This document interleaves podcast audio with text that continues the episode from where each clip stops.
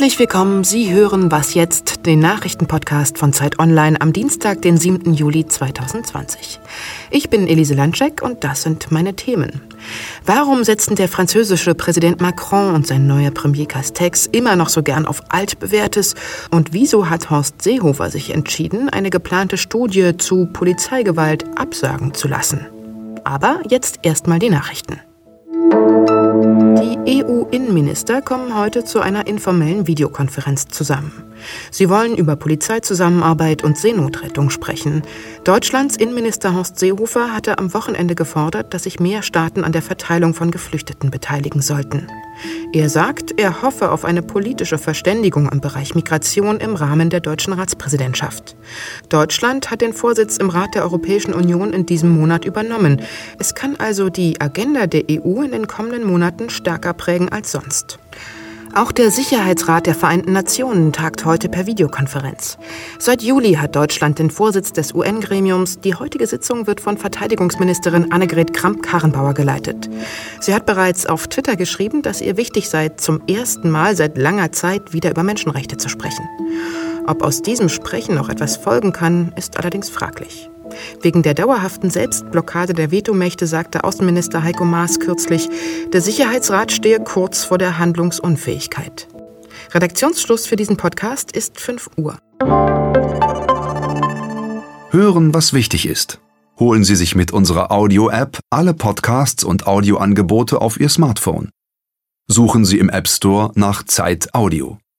Viel Spaß beim Hören.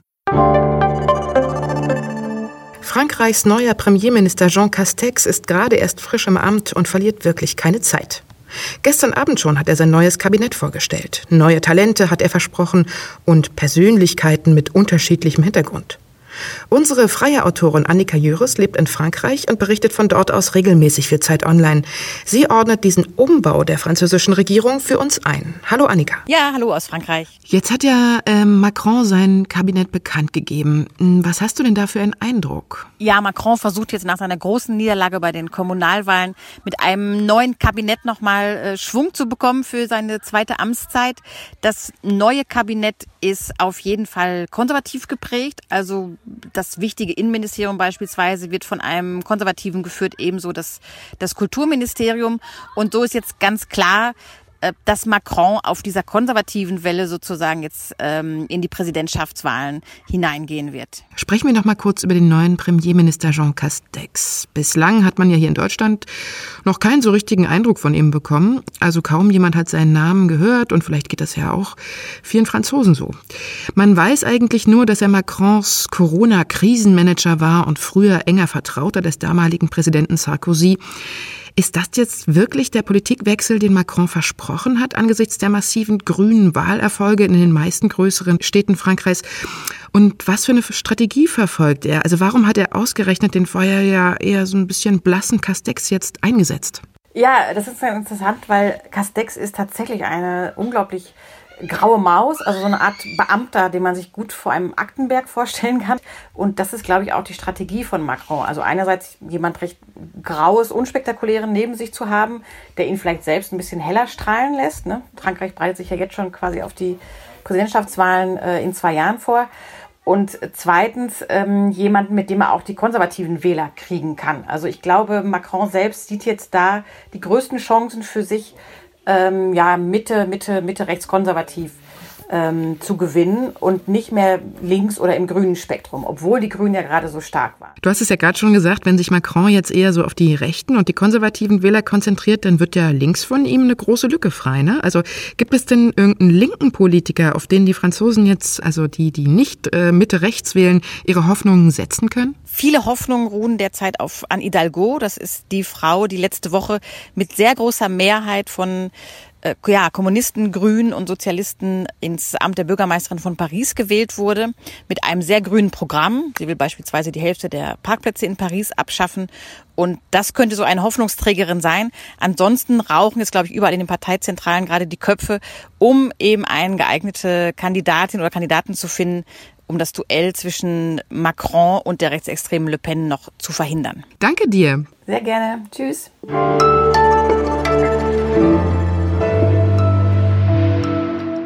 Und sonst so?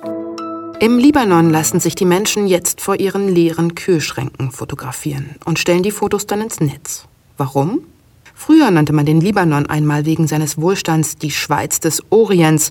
Jetzt steckt das Land in der schlimmsten Staatskrise seit Ende des Bürgerkriegs 1990. Gehälter, Renten und Ersparnisse haben seit vergangenem Oktober 85 Prozent ihres Werts verloren.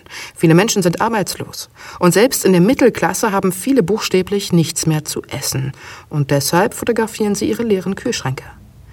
Mein Bekannter Moritz lebt schon seit einiger Zeit in Beirut, der libanesischen Hauptstadt. Und da man bei uns so wenig über den Libanon gerade hört, habe ich ihn mal gefragt, wie er die Situation vor Ort wahrnimmt. Am Freitag war ich einkaufen. Ein Stück Butter, was im Oktober noch um die 5 Dollar gekostet hat, kostet mittlerweile am Freitag 19 Dollar. Die Preise, die kann sich hier gar keiner mehr leisten.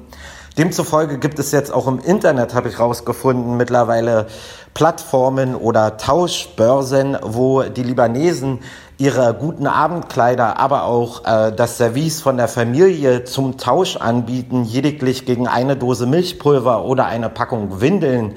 Ich würde sagen, das zeigt, dass die Lage für die normale Bevölkerung hier im Libanon wirklich nicht gut ist und ja, keiner weiß, in welche Richtung es geht. Die Menschen gehen in Beirut auf die Straße und protestieren dagegen. Aber bislang hat die Regierung ihren Kurs nicht geändert.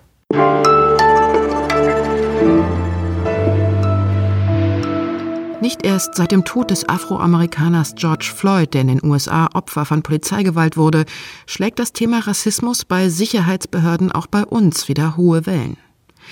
Wenn die Polizei ohne besonderen Anlass Menschen anderer Hautfarbe nach ihren Personalien fragt oder ihre Taschen kontrolliert, dann wird das Racial Profiling genannt und ist in Deutschland verboten. Trotzdem berichten immer wieder Betroffene, dass genau das ihnen passiert ist. Auf der Straße oder im Park oder in der U-Bahn.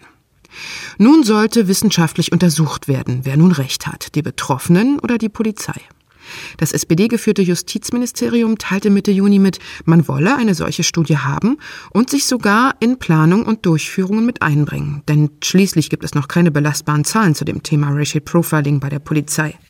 Genau diese Studie hat Innenminister Seehofer jetzt aber abgesagt. Der Innenminister sagte, er halte sich für nicht sinnvoll.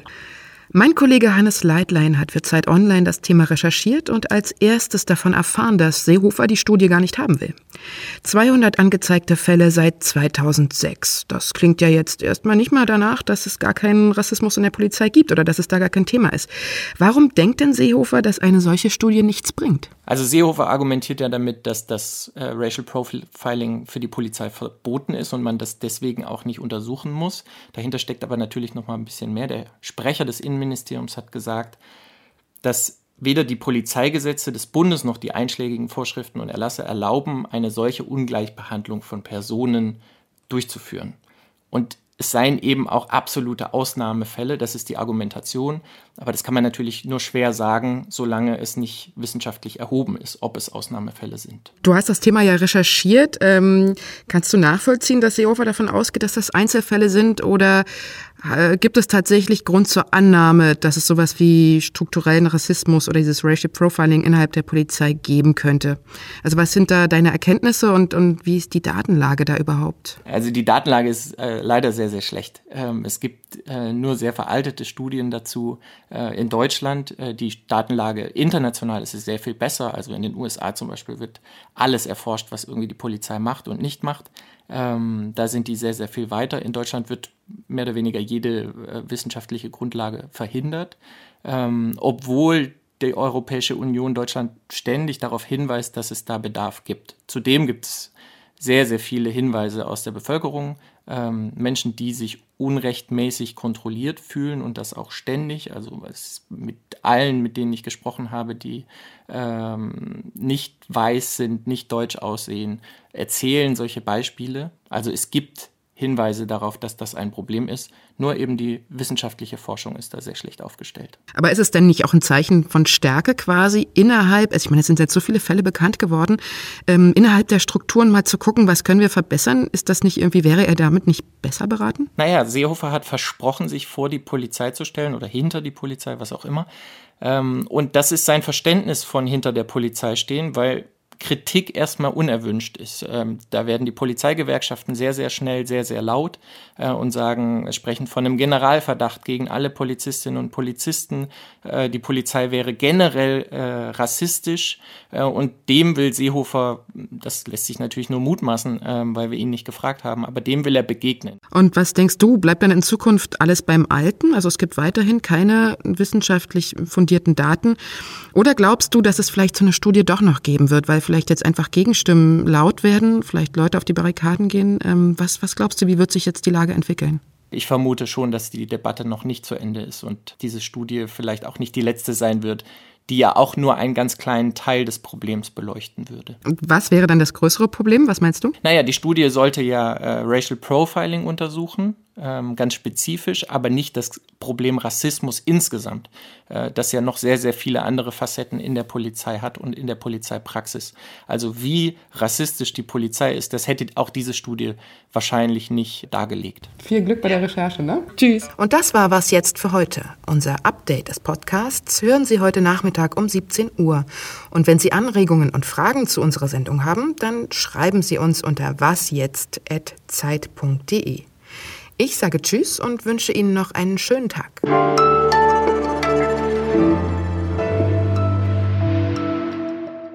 Wie ist die Lage gerade bei dir in Südfrankreich?